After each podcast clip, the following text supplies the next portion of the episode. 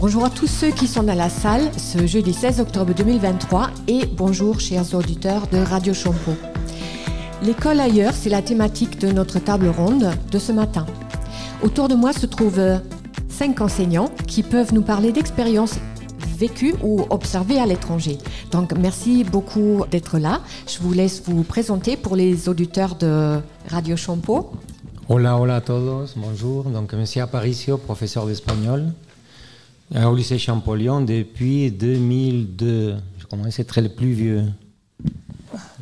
Bonjour à tous, Madame euh, Lou, professeure d'anglais euh, au lycée également, et euh, une des deux référents à l'ouverture internationale du lycée.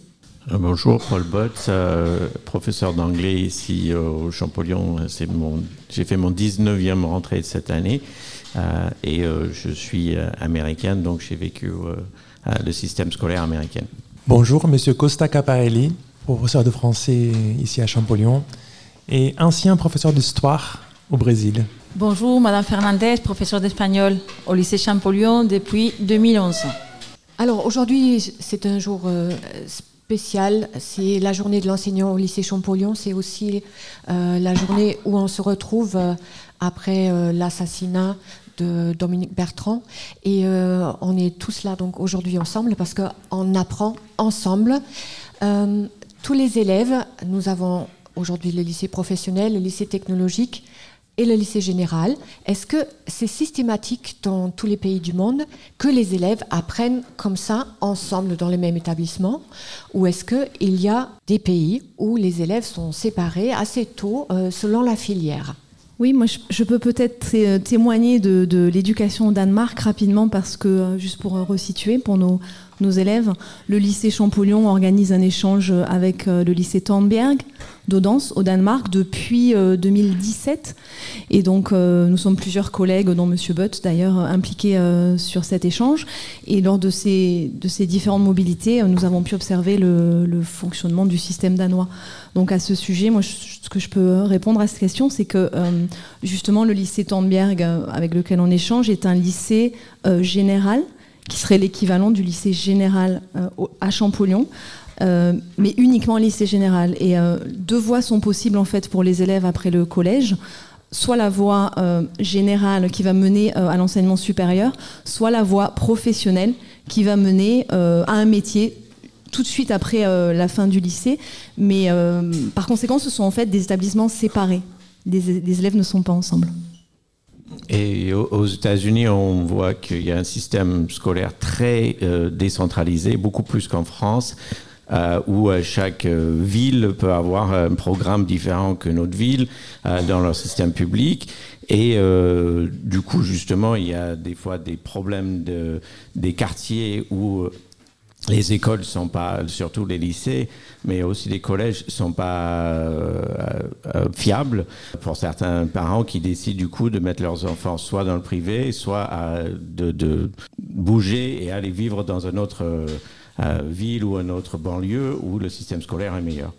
Donc, moi, j'ai fait toute ma scolarité aux États-Unis dans du privé, alors que mon père était un sénateur démocrate qui était complètement euh, favorable à un bon système public. Mais comme euh, voilà, le système là où on était, on vivait trop dans un ghetto, euh, et donc c'était important de, de, mettre dans une bonne école qui allait avoir comme possibilité après le lycée. Alors qu'il y avait aussi des, des écoles, des, lycées spécifiques pour ce qui est l'équivalent un peu d'ici d'un lycée pro. Quoi. Vous savez que l'Espagne, on n'appelle pas des régions, il y a 17 autonomies. Les autonomies, c'est comme des régions, mais qu'en fait, ont des pouvoirs, euh, notamment en matière d'éducation.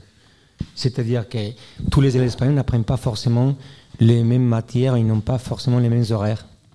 Selon la région où ils habitent, ils peuvent avoir deux langues étrangères obligatoires ou pas, une langue régionale obligatoire ou pas.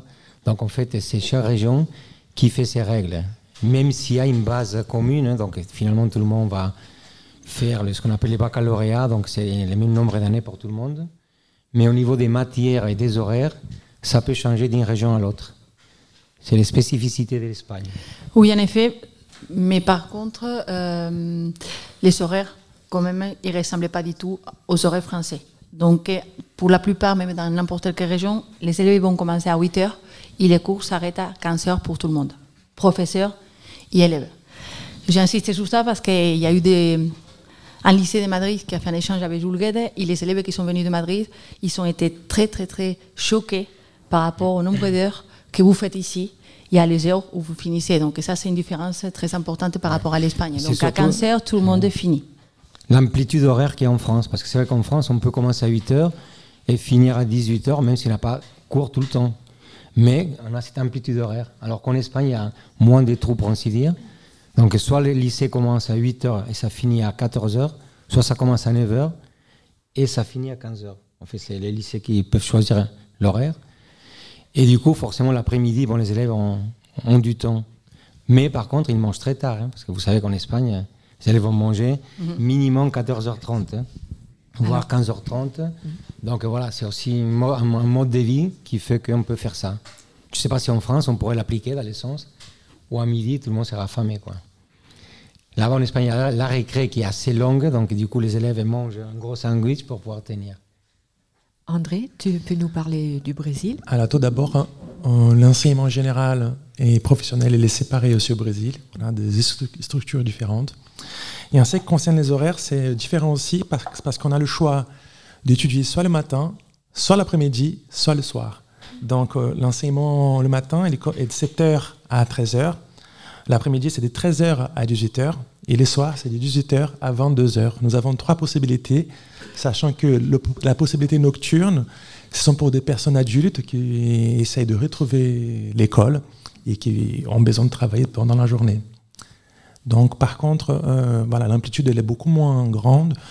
Pour les enfants en bas âge, cela pose un problème euh, de garde. Et du coup, nous avons plusieurs structures pour pouvoir garder les enfants avec des arts et des sports pour que les parents puissent continuer de travailler. Parce que l'école, ici, c'est que le matin, l'après-midi. Pour euh, l'école primaire, par exemple, c'est de 8h à midi. Donc, entre midi et 18h, si on prend une semaine de 40 heures, les enfants ils sont occupés autrement. Donc nous avons tout un système de transport euh, payant, avec part de cas, pour pouvoir amener les enfants aux activités, aux dégardes. Et au Brésil, il est très commun encore de retrouver des nounous pour garder tous ces enfants qui n'ont pas l'école le reste de la journée. Oui, juste une précision par rapport aux horaires, puisqu'on parle des, horaires. Donc au Danemark, euh, il me semble que c'est similaire en fait à l'Espagne, puisque les cours ont lieu de la primaire jusqu'au lycée, euh, environ de 8h à 14h, 15h gros maximum. Et donc comme tu disais Maria, quand les élèves sont venus au lycée Champollion, alors même qu'on n'était pas encore passé, euh, on n'avait pas rajouté la tranche 17h, 18h, ça a été très très difficile pour eux euh, de rester, d'observer les cours jusqu'à 16, 17 heures. Ils ont trouvé ça absolument incroyable d'avoir cours aussi tard dans la journée je rejoins mes collègues puisque j'ai fait toute ma scolarité dans le système éducatif allemand. Dans le système allemand, effectivement, on commence souvent à 8 heures, mais en général, à 13 heures, c'est fini. Euh, pour les plus petits, euh, encore plus jeunes, moi, euh, les deux années avant le bac, c'était parfois 15 heures, mais personne en, en, Allemagne a école jusqu'à 18 heures. Par contre, on n'apprend pas vraiment ensemble très longtemps, puisque au bout de 4 ans, il y a déjà un tri qui est fait entre les élèves qui vont se diriger vers les études supérieures et les élèves qui vont euh, faire un tronc commun et puis partir en apprentissage. Faut dire que derrière, l'apprentissage mène à beaucoup de métiers qui demanderaient en France des, euh, des, études supérieures. Par exemple, on peut faire un apprentissage dans une banque, voilà, et aller très très loin dans le système euh, pour gagner beaucoup d'argent avec un très très bon job derrière. Donc, le système trie beaucoup plus tôt et euh, a des passerelles après. Mais effectivement, euh, en France, on apprend en très très longtemps jusqu'à la fin du collège ensemble et après seulement euh, on, a des voies séparées. Juste encore sur les, sur les horaires, le fait que l'école américaine, c'est aussi à peu près jusqu'à 15 heures, je dis bien à peu près parce que ça peut varier d'une ville à l'autre, d'un État à l'autre, mais euh, la grande différence par rapport à ce qu'on a dit déjà, c'est que la plupart des élèves ne rentrent pas à 15 heures pour autant, parce qu'il y a des clubs, il y a des sports, il y a des, des clubs artistiques, les, la fabrication d'un journal du lycée ou d'un yearbook, euh, d'un récit de, de, poèmes, etc. Euh, ça peut être plein d'autres types d'activités qui, qui, enchaînent derrière et quasiment tout le monde fait partie d'un club, euh, voire plusieurs dans l'année parce que des fois c'est un sport pendant telle saison et après je rejoins un autre type de club, etc. Donc les activités continuent, mais justement là où en France des fois on a du mal trouver où est-ce qu'on peut faire euh, un groupe de musique parce que euh, en finissant tellement tard, vous avez les devoirs à faire, il faut rentrer, etc. Donc vous n'avez pas le temps de faire d'autres choses avec les camarades de classe. Euh, et aux États-Unis, ce temps-là est prévu dans la journée. Quoi. Une autre différence par rapport à la France, Conseil me dira aussi, et je me rappelle parce qu'on a l'assistante d'espagnol qui est là, qui vient d'arriver de, de Santander. Et donc, l'autre jour, elle s'est présentée aux élèves, et ils ont été un peu étonnés parce qu'elle elle a dit que l'Espagne, c'est un pays religieux, c'est un pays catholique, c'est pas comme la France, c'est un pays laïque. Et donc, en Espagne, dans les lycées, dans les collèges, les élèves volontiers, sinon il y a une option qui est proposée à côté, ils s'étudient la religion. Donc, il y a une matière que c'est religion catholique que les élèves peuvent, s'ils le souhaitent, apprendre dans les lycées. Encore, parce qu'il y a une différence énorme, c'est qu'en Espagne, c'est un pays religieux, catholique, à différence de la France, que c'est un pays laïque. Donc c'est une différence aussi importante à ce niveau-là. Oui, en effet, c'est tout à fait ça.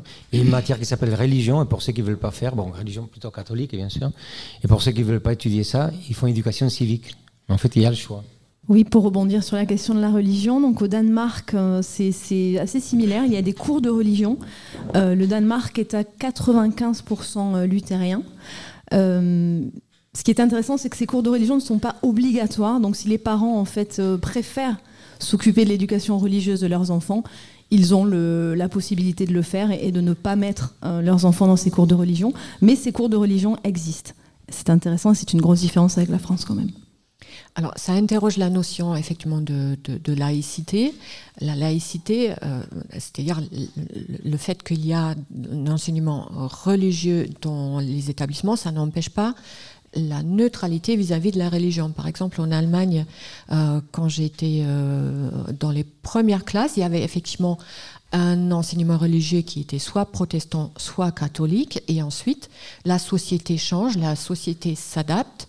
Donc après, on a eu le choix entre les différents enseignements religieux dans des cours d'éthique qui sont dans, cette question de la spiritualité, mais qui ne sont pas euh, adossés à une religion. Et il y a actuellement des formations pour euh, des enseignements, euh, pour des enseignants de, de religion musulmane, pour que l'État propose également un enseignement religieux pour euh, les élèves euh, de, confession musulmane euh, et dont la qualité des enseignants est garantie de la même façon qu'il est garanti par les enseignants qui, qui, qui enseignent la religion catholique protestante ou les cours d'éthique. Donc on est à, une forme d'égalité entre les différentes religions, mais il n'y a pas non plus cette notion de, de la séparation ce qui conditionne au fait notre quotidien, alors c'est en même temps d'un côté, euh, c'est quoi les conditions de travail des enseignants et de l'autre côté, comment ça conditionne euh, euh, les conditions de travail des élèves. En Allemagne, les périodes scolaires durent 45 minutes, donc c'est un peu plus court. Donc on a, ce qui fait qu'on peut caser quelque part plus d'heures de cours dans une matinée avec une alternance plus, plus rapide. Donc l'enseignant a 23 heures, 23 périodes plutôt de, de cours d'enseignement et il n'a pas le droit de grève. Tiens, encore une sacrée différence d'un système à l'autre. Bah, en Amérique, c'est plutôt le, les enseignants ont à peu près les mêmes horaires que les élèves, c'est-à-dire qu'ils vont être dans l'établissement tous les jours de 8h à 15, à 15h, si c'est les horaires de, du lycée ou du collège. Euh, et la différence, c'est qu'il y aura des moments du coup où ils ne sont pas dans leur euh, rôle de, devant une classe, mais qui sont en train de corriger ou, euh, recevoir des élèves euh, en individuel dans un bureau ou dans une salle de classe qui leur sert de bureau. Alors au Brésil, les professeurs ne sont pas des fonctionnaires d'État, mais des municipalités. C'est-à-dire que chaque municipalité fait son propre concours Donc, euh, on passe un concours pour enseigner à São Paulo. Si on veut aller à Rio, on passe un autre concours pour aller à Rio. Par contre, et les années d'expérience sont cumulées, sont accumulables, et du coup, on peut partir à la retraite comme ça. Donc, ce n'est pas un concours national. Chaque ville prépare son propre concours d'accès aux enseignants. Et il y a une chose qui est commune à toutes, c'est donc une carrière, elle existe, même si on change d'état. La plus grande différence par rapport au système français, c'est que au Brésil, les enseignants, ils ont 25 années euh, d'enseignement pour les femmes et 30 années pour les hommes ils partent à la retraite avec leur salaire intégral, ce qui fait qu'un ancien qui commence à 25 ans, à 50 ans, euh, il est à la retraite, ou 55 ans pour les hommes, ils retrouvent, du coup, ils peuvent passer un concours dans une autre ville, cumuler de, ce fait deux salaires, ou alors enseigner dans le privé. C'est très récurrent comme euh, système, parce qu'entre 50 ans, on est encore tout frais. Donc euh, jusqu'à 70 ans, on peut presque partir avec deux retraites. On va peut-être aller au Brésil, du coup, non? Mais ce système se menace. D'accord. Alors, au Danemark, euh, rapidement, euh, parce que c'est vrai que c'est peut-être un aspect que je connais moins, mais de ce, on, a, on en a quand même un peu discuté avec nos collègues danoises. Donc, euh, les enseignants, comme tu dis, un peu comme au Brésil, en fait, n'ont pas de, d'emploi à vie, c'est-à-dire qu'ils font, ils passent un entretien dans le, dans le lycée pour lequel ils postulent, ils sont acceptés ou non. Et une fois qu'ils sont euh, donc embauchés dans un, dans un établissement, si par exemple il y a moins d'élèves, une année il y a moins d'élèves et donc moins de postes, c'est arrivé d'ailleurs à une, à une collègue avec laquelle on travaillait, euh, un poste peut être supprimé. Et c'est au professeur de se débrouiller pour aller postuler dans un autre établissement. En France, quand un poste est supprimé, euh, on, on, nous recase, entre guillemets, dans un autre établissement. Donc ça, c'est quand même quelque chose d'assez différent. les collègues travaillent une vingtaine d'heures environ par semaine, vingtaine d'heures de cours avec les élèves par semaine, en sachant qu'ils ont en général aussi un certain nombre de missions supplémentaires euh, qui fait qu'en fait ils passent beaucoup plus de temps sur l'établissement. Et l'établissement, euh, en tout cas le lycée Tandberg, est organisé de manière à ce que euh, les enseignants, les, les, personnels aient beaucoup d'espace de travail en fait individuel c'est un lycée qui est, relativement grand, avec beaucoup d'espace pour, pour qu'ils puissent travailler euh, dans le calme. Ce n'est pas toujours le cas dans les lycées euh, français, il faut quand même bien le, reconnaître. Et juste une dernière précision euh, intéressante également, c'est que nos collègues enseignent deux, voire trois matières dans l'enseignement général, ce qui n'est pas le cas en France, c'est le cas dans le lycée professionnel. Mais dans l'enseignement général, voilà, les professeurs que vous avez en face de vous enseignent une seule matière. Donc pour l'Espagne, bon, je parle de l'enseignement public bien sûr, parce que l'enseignement privé c'est pas tout à fait pareil, même si c'est sous contrat souvent. Alors les profs travaillent, ont 18 heures de cours, 3 heures de surveillance, c'est-à-dire qu'ils peuvent surveiller éventuellement la cour ou faire d'autres tâches. Et, mais normalement ces heures-là, c'est dans leur troupe, on s'y dire. Quoi. Donc ils, ils doivent pas venir en plus. Après, il faut passer des concours aussi en Espagne, ils sont fonctionnaires, mais pas d'État, parce que l'éducation est régionale, comme on l'a dit. Donc on peut passer très bien en concours dans une région où il y a plus de places que dans un autre. Donc souvent il y a une certaine mobilité. Si les gens savent que dans telle région à Madrid il y a plus de places, ils vont se présenter à Madrid au lieu en Andalousie, etc. Après, comme tu disais aussi, les profs ont un bureau. Ce qui leur permet, bon, pas un bureau individuel, mais au moins un bureau par équipe. Par exemple, l'équipe d'Espagnol a un grand bureau avec plusieurs tables où ils peuvent laisser leurs affaires, les livres, et où ils peuvent travailler éventuellement. Même s'il y a une salle des profs aussi comme ici, mais bon, salle des profs, c'est très compliqué de travailler. Donc du coup, voilà, il y a ces conditions-là qui sont bien. Après, là-bas, les heures sup euh, n'existaient pas en Espagne, on ne peut pas faire des heures sup, hein. on ne peut pas travailler plus. Au contraire, en général, on travaille moins dans le sens où on est déchargé si on fait d'autres tâches. Si on s'occupe euh, d'une autre tâche, une autre mission, à ce moment-là, on est déchargé. On n'est jamais payé en plus, mais on est déchargé. Par contre, il faut dire aussi que les, les enseignants espagnols ont 14 mois touche 14 mois au lieu de 12. Il y a deux mois des pays supplémentaires. Donc c'est qui est bien parce que c'est payé en décembre et au mois de juin, juste avant les vacances. Donc à ce niveau-là, quand on compare les salaires, la France est un des pays où les salaires sont plus bas pour les enseignants. Parce qu'il faut comparer les salaires annuels, quoi, pas forcément mensuels, etc. Et qu'est-ce qu'on a dit d'autre? Oui, pour compléter ce que tu dis, en fait, euh, il cotise 37 ans. Ah et au bout de 37 ans, il peut partir à la retraite. Bon, ça, en fait, c'est plus compliqué que ça parce que ça a changé. Les gens à peu près de, notre âge pouvaient partir à la retraite à, à 60 ans avec 30 années de cotiser uniquement.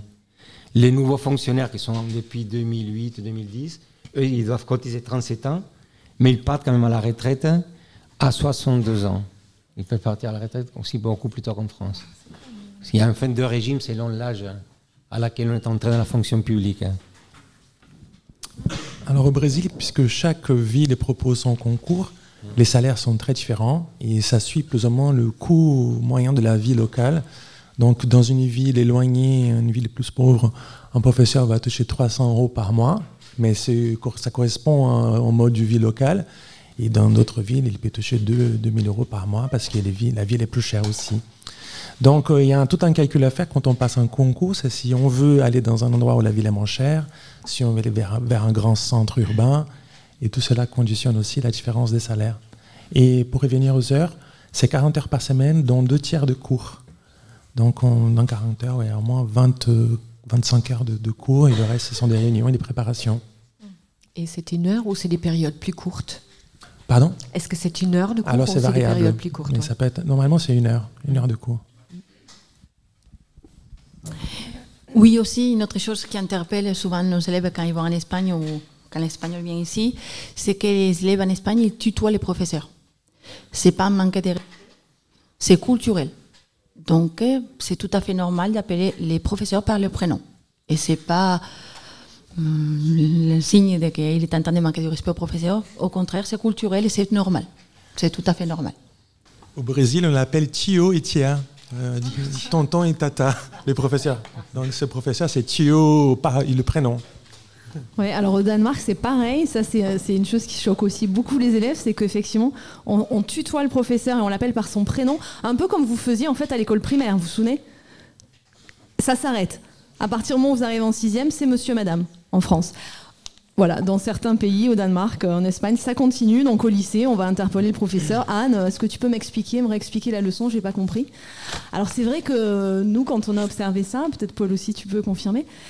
Forcément, ça change quand même l'ambiance d'une classe, euh, parce que on n'est plus dans un rapport euh, très autoritaire. On n'est plus dans un rapport uniquement frontal, vertical. Euh, d'ailleurs, les salles, je peux rebondir là-dessus, ou les salles sont organisées en U dans toutes les disciplines, pas seulement en langue. Et donc ça aussi, c'est représentatif, c'est quand même assez symbolique d'une vision de l'éducation. Moi, c'est ce qui m'a frappé au Danemark qui n'est pas euh, justement qui n'est pas euh, vertical. Voilà. Oui, mais il y a combien d'élèves Alors voilà, alors il y a une vingtaine, effectivement, il y a une vingtaine d'élèves par classe, donc c'est pas effectivement c'est compliqué à gérer quand on est 36. Une vingtaine d'élèves par classe, c'est quand même du luxe, hein, il faut le reconnaître, et, euh, et ça permet d'avoir cette organisation en U qui fait qu'en fait les élèves depuis l'école primaire sont encouragés. Ça fait vraiment partie de l'éducation à, à donner leur avis, à critiquer, à, à discuter les règles à exprimer leur opinion sur différents sujets. Ce qui fait que quand ils arrivent au lycée, nous on les a vus au lycée, ils sont, on a trouvé qu'ils étaient extrêmement à l'aise en fait dans la prise de parole euh, en classe et dans le rapport aux au professeurs. Moi j'ai trouvé ça quand même euh, assez positif. Euh, j'ai constaté aussi, euh, quand je suis arrivée en France, l'existence d'une vie scolaire. Alors, euh, j'apprécie beaucoup mes collègues CPE et les AED par leur fonction qu'ils ont, leur proximité pour les AED avec vous et les CPE pour leur disponibilité d'être là si vous avez besoin de discuter avec eux. Mais quand j'ai dû traduire le mot surveillant, qui est donc le titre classique euh, de, de l'AED à ma sœur, et je lui dis euh, surveillant, c'est à peu près la même chose qu'en prison, euh, en, en, termes de mots, parce qu'il n'y a pas un mot pour le traduire. Donc effectivement, dans les lycées en Allemagne, il n'y a pas cette muraille, il n'y a pas beaucoup d'établissements scolaires qui sont protégés par des tourniquets euh, où il faut montrer patte blanche à l'entrée, ou au bout de trois minutes d'absence, vos parents sont appelés pour vous dire ah votre enfant est dans la nature, etc. Donc on n'a pas cette, cette notion-là de, suivi de près. Euh, on a plus une relation de, confiance avec l'élève parce que l'école c'est pour vous, hein, c'est pas pour vos parents, c'est d'abord pour vous. Donc l'école est d'abord un droit avant d'être un devoir. Et euh, ça se traduit en fait euh, dans la confiance qu'on fait aux, élèves euh, pour qu'ils pour viennent en cours.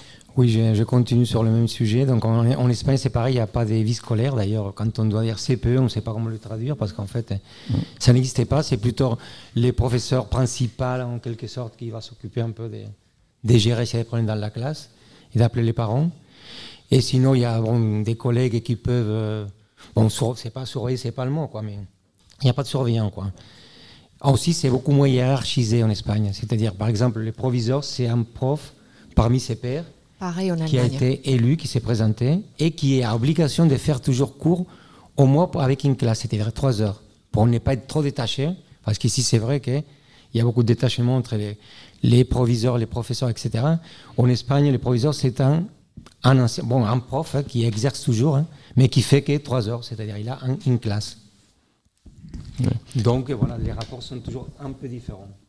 C'est vrai que dans les, systèmes, euh, le système américain étant un petit peu basé d'ailleurs sur le système allemand, je crois, euh, l'idée de CPE ou, des surveillants, euh, on ne l'avait pas, mais comme les professeurs sont dans l'établissement toute la journée, euh, ils peuvent jouer un peu ce même rôle. On peut quand même avoir une salle dans laquelle euh, des élèves peuvent être envoyés parce qu'on les a envoyés un peu voir euh, le principal ou le, headmaster, comme on dit, et, lui, il peut pas forcément gérer tout ça. Donc, il y avait quand même d'autres professeurs qui prennent un peu ce même rôle de CPE, même s'ils n'avaient pas un titre à part.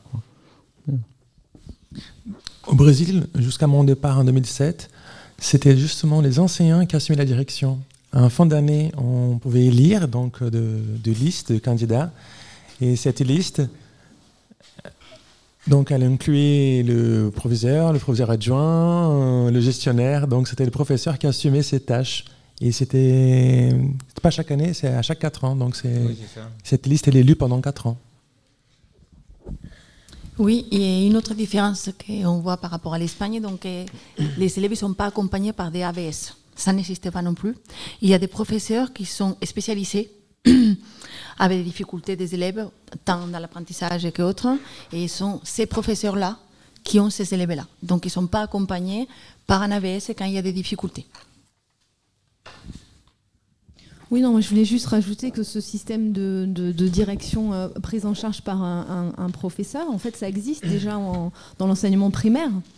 Euh, en général, ce sont des, euh, des, instituteurs, des professeurs des, écoles qui, qui sont déchargés de quelques heures, parfois entièrement parce que l'école est grande. Mais ce système-là, en fait, existe en France. Mais c'est vrai qu'à partir du collège, euh, donc ce, poste va être occupé par, voilà, par quelqu'un qui va s'y consacrer pleinement et totalement, probablement lié à la complexité de la tâche. Et au Danemark, au lycée, en tout cas au lycée Tandbière et dans la plupart des lycées du, Danemark, hein, je n'aurai pas de réponse par rapport aux écoles primaires, mais au lycée, ce poste est aussi occupé par euh, quelqu'un qui n'est pas n'a pas de charge d'enseignement euh, à côté. Et il n'y a pas non plus de vie scolaire pour revenir sur ce qu'on disait ni de ni de surveillant en fait. Ça n'existe pas. Ce sont plutôt les professeurs en fait qui ont un rôle aussi de tuteur envers euh, certains élèves quelque chose qu'on a vu euh, au Canada, quand on a fait l'échange au Canada, mais aussi au Danemark et aussi aux États-Unis, aussi, qui, qui, va un peu avec tout ça, c'est que la responsabilité du professeur, je suppose, légalement, est un petit peu différent. Ah, je n'ai pas les connaissances vraiment de la loi là-dessus, mais le fait que euh, en France, un élève qui demande d'aller euh, aux toilettes ou à l'infirmerie ou, euh, quitter la classe pour telle telle raison, euh, on a la responsabilité de cet élève pendant l'heure où on est censé être en cours avec lui. Et du coup, il faut qu'il soit accompagné, qu'on vérifie qu'il arrive vraiment à l'endroit où il était censé aller. Alors qu'on a bien vu au, Danemark, ou au Canada, et moi je l'ai vécu aux États-Unis, quelqu'un qui lève la main et dit est-ce que je peux aller aux toilettes? Si la réponse est oui, bah, il se débrouille. Quoi. on sait qu'il va revenir et le professeur n'a pas forcément besoin de, de, se sentir que si quelque chose lui arrive pendant ce temps d'absence, que lui va être légalement responsable euh, entre-temps. Quoi.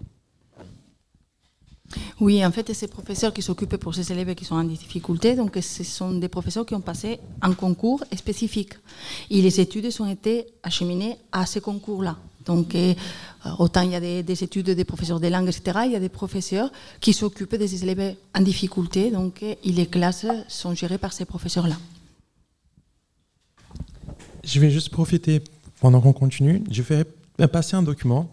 Euh, ce document, c'est l'épreuve du, du, bac au Brésil, parce que nous avons deux types de bac. Nous avons un bac national, c'est-à-dire euh, qui, vaut un peu au bac qu'on a ici, qu'on appelle le NM.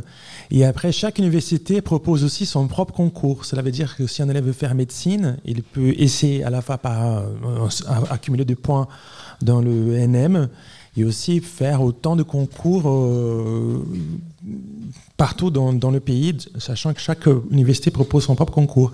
Alors vous verrez dans ce document, c'est très long, ça se passe en deux journées. L'épreuve, est interdisciplinaire. Cela veut dire que nos premières journées, nous avons toutes les matières confondues. Donc, nous pouvons passer d'une question de physique à une question de mathématiques, c'est-à-dire ça marche par thème. Supposons que nous sommes en train de discuter euh, la nature, donc on peut trouver des questions de mathématiques, euh, d'interprétation de textes autour d'un thème. Donc, je ferai passer ce document. Bon, hélas, il est en portugais, mais ça vous donne un peu une idée. Et vous verrez aussi que toute cette première journée, elle est un QCM. La deuxième journée, ce sont des dissertations, comme en France. Donc, ce sont des questions multiples choix. Et sachant qu'un mauvais choix entraîne la suppression d'une bonne réponse. Donc, vous verrez comment ça fonctionne. Et on ne corrige l'épreuve dissertative, c'est-à-dire la rédaction, que si on a des points suffisants pour être admis. C'est-à-dire que la correction des rédactions, on a, on a ces notes que si on a assez de points pour passer à l'étape suivante. Donc je fais circuler un peu cette épreuve, elle est assez curieuse. Bon, avant de, passer la parole aux élèves, hein, donc dernière chose qui vous intéresse, ce sont les vacances. Donc en Espagne, il y a moins de vacances qu'en France. Donc à ce niveau-là, on peut dire qu'en France, on est, bien loti. En Espagne, il y a que les vacances d'été qui sont par contre assez longues, hein, sont vraiment deux mois et demi, puisque les cours ne reprennent que le 15 septembre. Les profs, ils commencent le premier, mais les élèves n'arrivent que le 15 pendant cette quinzaine de septembre, en fait, on fait des rattrapages. Hein, donc, des élèves qui passent des rattrapages. Ça s'est fait en septembre. Sinon, après, pendant l'année, il y a 15 jours à Noël, une semaine, ce qu'on appelle la semaine sainte en printemps, et pas mal de ponts. Voilà. Ensuite, il y a des fêtes locales qui sont différentes dans chaque région. Donc, ça, ça dépend de chaque ville ou chaque région. Voilà. Alors, merci. Euh, on va laisser la parole à la salle. Vous avez présenté pas mal de choses, vous avez peut-être des questions. Alors, la question de l'élève, c'est pourquoi on ne copie pas euh, le système éducatif des autres pays? Alors, j'avais prévu une dernière question qui était si on devait adopter des choses d'autres pays, qu'est-ce que, que nous, euh, on aimerait adopter dans le système français? Bah, juste bah, un peu pour répondre à la question directement, d'abord, c'est, euh, je pense qu'il y a énormément des systèmes éducatifs essaient de voir ce qui se fait ailleurs, ils étudient ce qui se fait ailleurs, ils essaient de prendre le meilleur de ce qu'ils trouvent ailleurs et, l'impliquer chez eux, euh, particulièrement dans les États comme la France où on a un euh, système éducatif qui est national, qui est géré par le ministère, etc. justement, c'est quelque chose que je trouve manque un peu aux États-Unis où euh, ça dépend de la ville dans laquelle on est, dans l'état dans lequel on est, euh, qui va décider du programme et, généralement de la fonctionnement de, de système éducatif. S'il y a un truc que, je pense que l'Amérique a besoin d'apprendre d'un système comme la France, c'est que le bac, il a sa, valeur de, mettre un bac qui est pareil pour toute la nation. Et pas que le, bac, mais aussi les programmes qui sont un peu calculés euh, pour, pour être systématique euh, dans tous les, les, classes de tel niveau, euh, la même chose. Quoi. Euh, mais si je pourrais voir ce que je garde un peu des, systèmes que j'ai vus ailleurs, que je pourrais amener ici, ça serait cette possibilité de faire autre chose à l'école que le côté un cours qu'on fait, d'avoir plus de temps pour des clubs, des activités sportives faites ensemble, les activités artistiques euh, euh, ou créatives. Et donc, effectivement, de réduire un peu le nombre d'heures de cours pour pouvoir avoir euh, plus d'heures d'autres choses. Oui, je pense que tu fais référence au nombre d'heures qu'on a dit qu'on fait en Espagne et qu'on finit à 15 heures. Ça fait rêver. Et en effet, pendant longtemps, je me suis posé la question de pourquoi je me dis peut-être que les élèves espagnols, en fait, ils n'ont pas autant de matières que les élèves français, etc. Et finalement, non. Ils ont autant de matières que vous, sauf que c'est distribué autrement. Donc, ils ont moins de trous dans les emplois du temps. Et c'est ça peut-être qui fait que, voilà, il, commence à 8 heures, il y a cancer, tout le monde, prof et élèves, rentrer à la maison ou ils font autre chose, d'autres activités. Hmm. Au Danemark, mm. c'est pareil. C'est, euh, je pense qu'ils ont le même nombre euh, euh, global en fait d'heures que nous, mais c'est réparti différemment. Les petites vacances sont plus courtes. Ils ont des grandes longues vacances, mais au, final, je pense qu'ils bénéficient à peu près du même mm. nombre d'heures. Donc c'est un découpage différent. En tout cas, moi, si je devais garder quelque chose de, de l'enseignement au Danemark, euh, je vous l'ai déjà dit, c'est le, le rapport euh, professeur-élève qui m'a beaucoup parlé euh, en tant que professeur de langue, parce qu'en fait, ça se rapproche quand même de ce qu'on essaie de faire en, cours de langue, sans vouloir prêcher pour ma paroisse.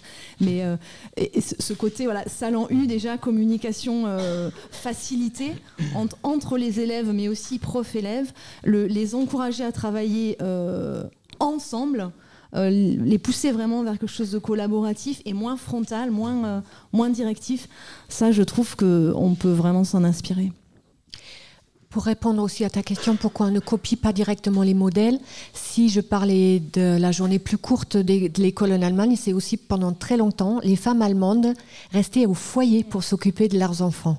Et donc on n'avait pas ce problème-là, euh, qu'est-ce qu'on fait avec les enfants euh, l'après-midi? D'ailleurs, il y a une expression allemande qui dit euh, l'enfant a clé das Schlüsselkind. Ça veut dire que les gamins avaient la clé de la maison autour de leur cou parce qu'il n'y avait personne à la maison pour, pour les accueillir et pour, pour aider pour le devoir, etc.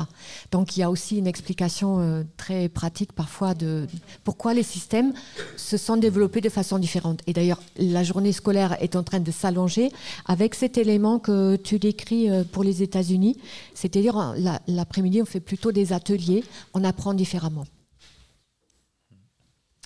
Alors, euh, est-ce qu'il y a une autre question dans la salle? Oui.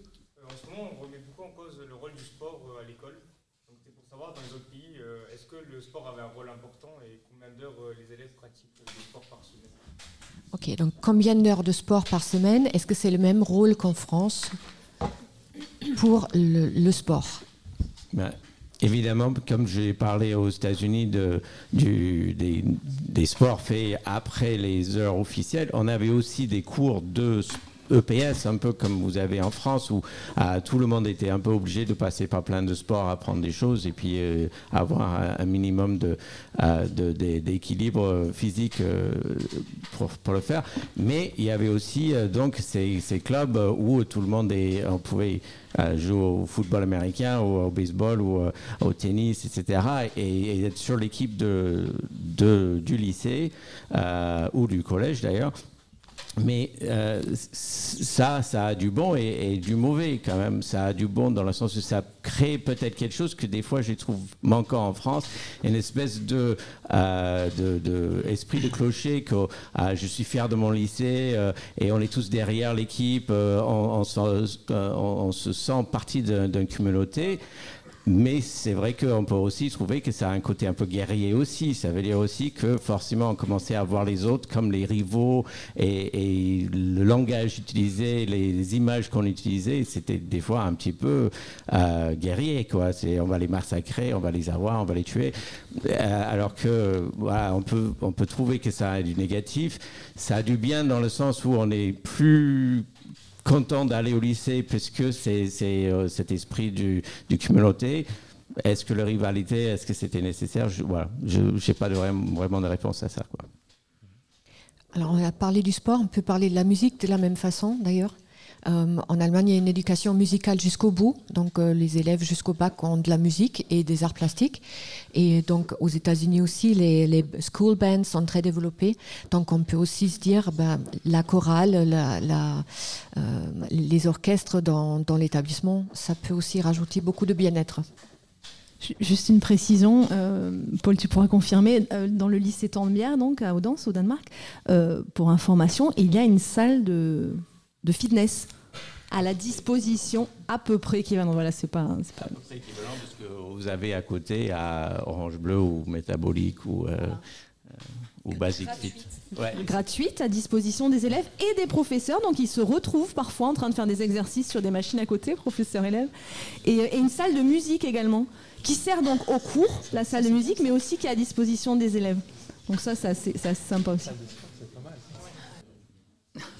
Plus sur le modèle Espagne, euh, Danemark, tu veux dire Finir plus tôt, en fait, tu, sous-entends peut-être Plutôt plus tard.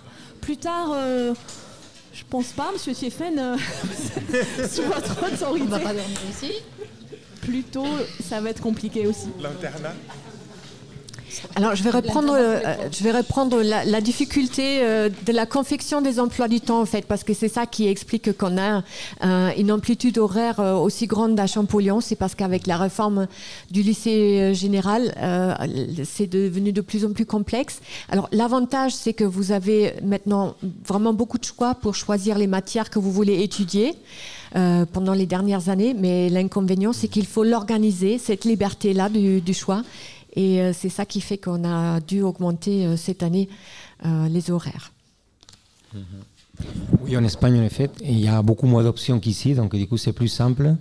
Et en plus, les structures, les établissements scolaires sont beaucoup plus petits. C'est rare de trouver des gros lycées comme ça. C'est rarissime. Même les lycées les plus importants, parfois, ils ont que 700 élèves, comme un collège ici. Donc, il y a beaucoup de lycées, beaucoup de collèges dans une ville, mais ils sont beaucoup plus petits. Donc, c'est pour ça aussi que parfois, même les rapports entre profs et élèves sont beaucoup moins tendus. C'est mon avis, je pense que ça doit être à cause de ça. Tout le monde, tout le monde se connaît, en fait des lycées que j'ai pu euh, fréquenter en Espagne, et tous les élèves connaissaient presque tous les profs, parce qu'ils les avaient eus, si ce n'était pas l'année d'avant, c'était l'année d'après.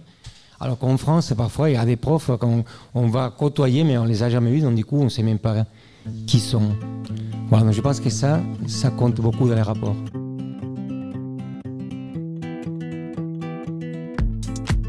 Merci beaucoup à nos intervenants, professeurs aujourd'hui et à l'attention que vous avez portée à cette table ronde.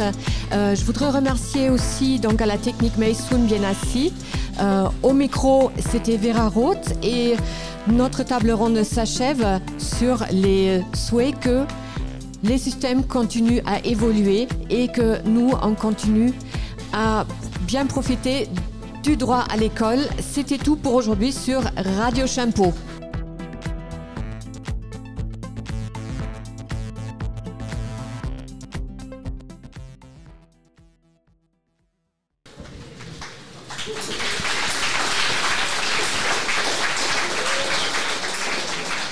Je voulais juste conclure en, en deux mots, remercier euh, d'abord de votre attention. Euh, je- J'espère que vous avez appris euh, des choses euh, nouvelles par rapport à d'autres systèmes éducatifs pour pouvoir comparer.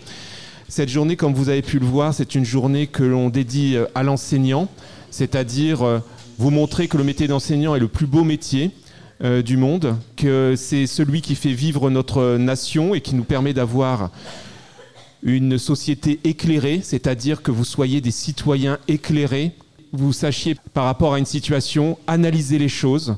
Et c'est ça qu'on essaie de vous apprendre à l'école, à analyser les situations pour pouvoir justement avoir vos propres avis. Je veux remercier tous les intervenants euh, autour de la table, Monsieur Aparicio, Madame Lou, Monsieur Butz, Monsieur Costa et Madame Fernandez de leur euh, témoignage et Madame Roth qui euh, a supervisé tout ça magnifiquement. Merci beaucoup au CDI pour cette organisation. Merci. Merci.